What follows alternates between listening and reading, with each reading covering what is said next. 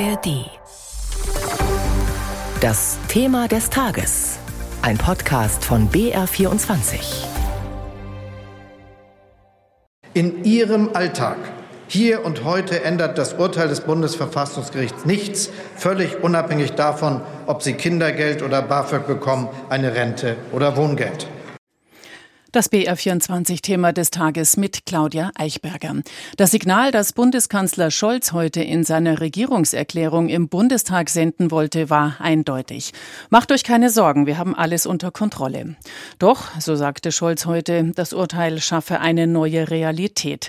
Denn es fehlen 60 Milliarden Euro im Haushalt. Die entstandene Haushaltskrise verunsichert die Menschen und die Wirtschaft. Aber wie geht es jetzt weiter und welche Folgen hat das Haushaltsloch auch für Bayern? Das ist unser BR24-Thema des Tages. Zuerst schauen wir dafür auf die Regierungserklärung des Bundeskanzlers heute, gemeinsam mit unserem Hauptstadtkorrespondenten Hans-Joachim Viehweger, der uns aus Berlin zugeschaltet ist. Hallo nach Berlin. Ja, hallo.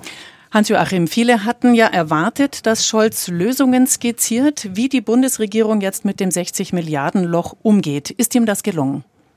Nein, würde ich sagen. Scholz hat versucht, du hast es schon angedeutet, allgemeinem Vertrauen zu werben, so nach dem Motto, ich kümmere mich, verlasst euch darauf.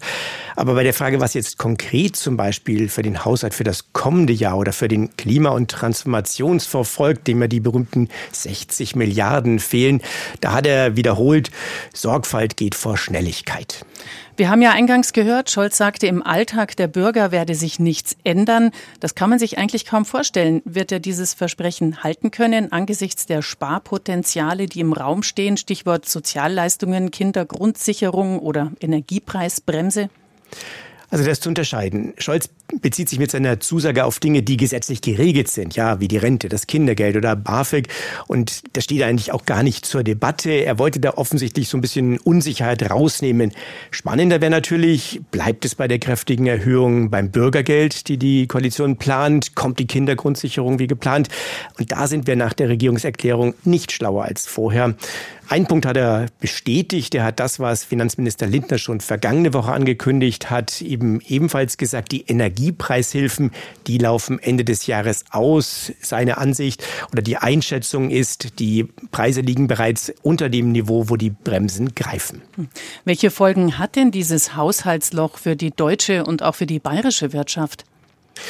Das ist eine der Fragen, die nach dieser Regierungserklärung leider nicht beantwortet werden können. Scholz hat ja allgemein auf die Bedeutung der Modernisierung hingewiesen und damit auch die Bedeutung von Projekten, die eigentlich aus dem Klima- und Transformationsfonds bezahlt werden sollen, also eben insbesondere der Übergang hin zu einer klimaneutralen Wirtschaft.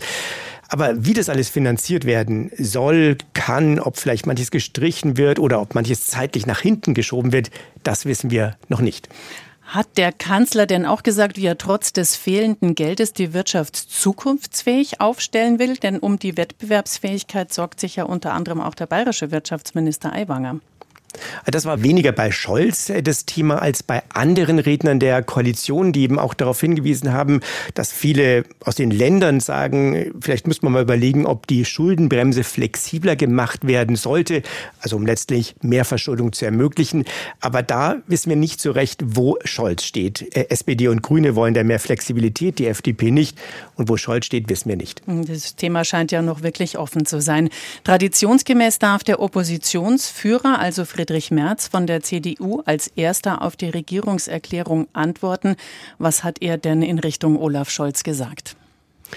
Also die Hauptkritik von Merz, die ist, ist die Regierung wirklich bereit, Konsequenzen aus dem Karlsruher Urteil zu ziehen? Oder will man sich da irgendwie so ein bisschen durchmogeln, vielleicht eben durch die Feststellung einer weiteren Notlage im kommenden Jahr? Dem Kanzler selbst, dem wirft Merz vor, so rein technokratisch zu handeln. Er hat gesagt, er sei ein Klempner der Macht und nehme die eigentlichen Herausforderungen, die mit dem Urteil aus Karlsruhe verbunden seien, gar nicht an. Und dritter Punkt, ja, dass Scholz kein Wort des Bedauerns über die Lippen gekommen ist, dass er also auch kein Eingeständnis gemacht hat, dass man sich verfassungsrechtlich geirrt habe. Das kam bei der Opposition nicht nur bei Merz insgesamt recht schlecht an. Für 2024 muss die Bundesregierung ihre Haushaltsplanungen ja noch abschließen. Ähm, gibt es denn schon erste Hinweise, wo gespart werden soll und wie diese Milliarden kompensiert werden können? Der Kanzler hat relativ allgemein gesagt, dass man eben auch die Ausgaben in den Blick nehmen müsse. Aus der SPD und von den Grünen kam eher der Hinweis, man könnte doch eben auch die Notlage noch mal ziehen, um damit eben mehr Ausgaben zu ermöglichen, um also auch nicht so sehr an die Bredouille zu kommen, was man womöglich kürzen muss. Aber da geht es wahrscheinlich auch nur ein Schritt für Schritt. Erstmal wird dieser Nachtragshaushalt für dieses Jahr jetzt verabschiedet in dieser Woche. Dann wird wohl ein Entwurf kommen für den Haushalt für kommendes Jahr und dann warten wir eben auch auf einen Wirtschaftsplan für den Klima- und Technologie-Transformationsfonds sagt Hans-Joachim Viehweger, der die Regierungserklärung des Kanzlers und die anschließende Aussprache der Parteien mit uns besprochen hat. Und wegen der Haushaltskrise hatte der bayerische Ministerpräsident Söder gestern ja sogar eine vorgezogene Bundestagswahl gefordert. Ganz so weit geht Bayerns Finanzminister Albert Füracker zwar nicht, doch auch er sieht im Interview mit BR24 jetzt die Bundesregierung in der Pflicht, schnell Lösungen zu finden. Meine Kollegin Christina Metalinus hat mit ihm ihm kurz nach der Rede von Olaf Scholz gesprochen.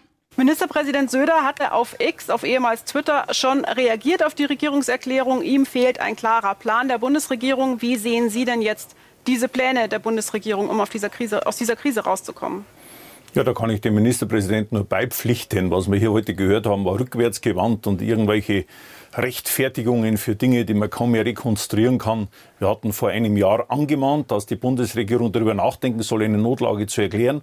Dann wäre die ganze Lage, die wir jetzt haben, nicht gekommen. Wir hätten einen verfassungskonformen Haushalt gehabt. Das ist arrogant abgelehnt worden. Heute nun erklärt man vier Wochen, bevor das Jahr zu Ende geht.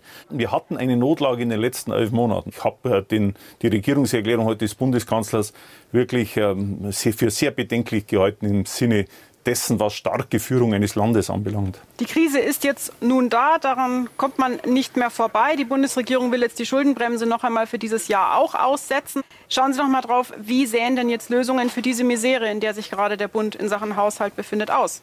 Die Krise ist ja selber verursacht. Erstens hat man keine Notlage erklärt. Zweitens hat man in Zeiten höchster Energiepreise etwas getan, was ganze Welt nicht tut.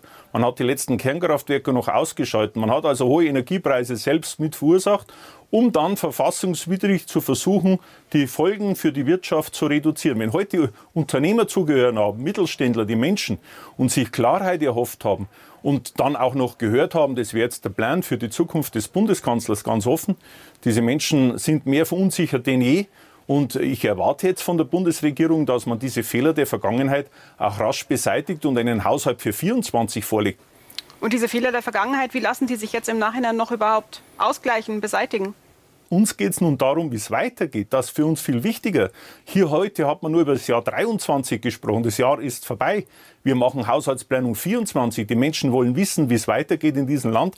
Darauf gab es nicht einmal die Andeutung einer Antwort. Die sollen jetzt endlich schauen, dass sie das Jahr 23 verfassungsgerecht abschließen und endlich sagen, was 24 ansteht. Und wir haben in dem Land viel zu tun und wir warten auch in den Ländern auf Klarheit, in den Kommunen. Wir haben Probleme bei der Krankenhauspolitik und wir haben andere Dinge, die dringend erledigt werden müssen. Und immer hören wir aus Berlin, ja, wir haben alles im Griff. In Wahrheit hat man in Berlin leider nichts im Griff sagt Bayerns Finanzminister Füracker mit Blick auf die Regierungserklärung von Kanzler Scholz zur Haushaltskrise und dem Umgang der Bundesregierung damit.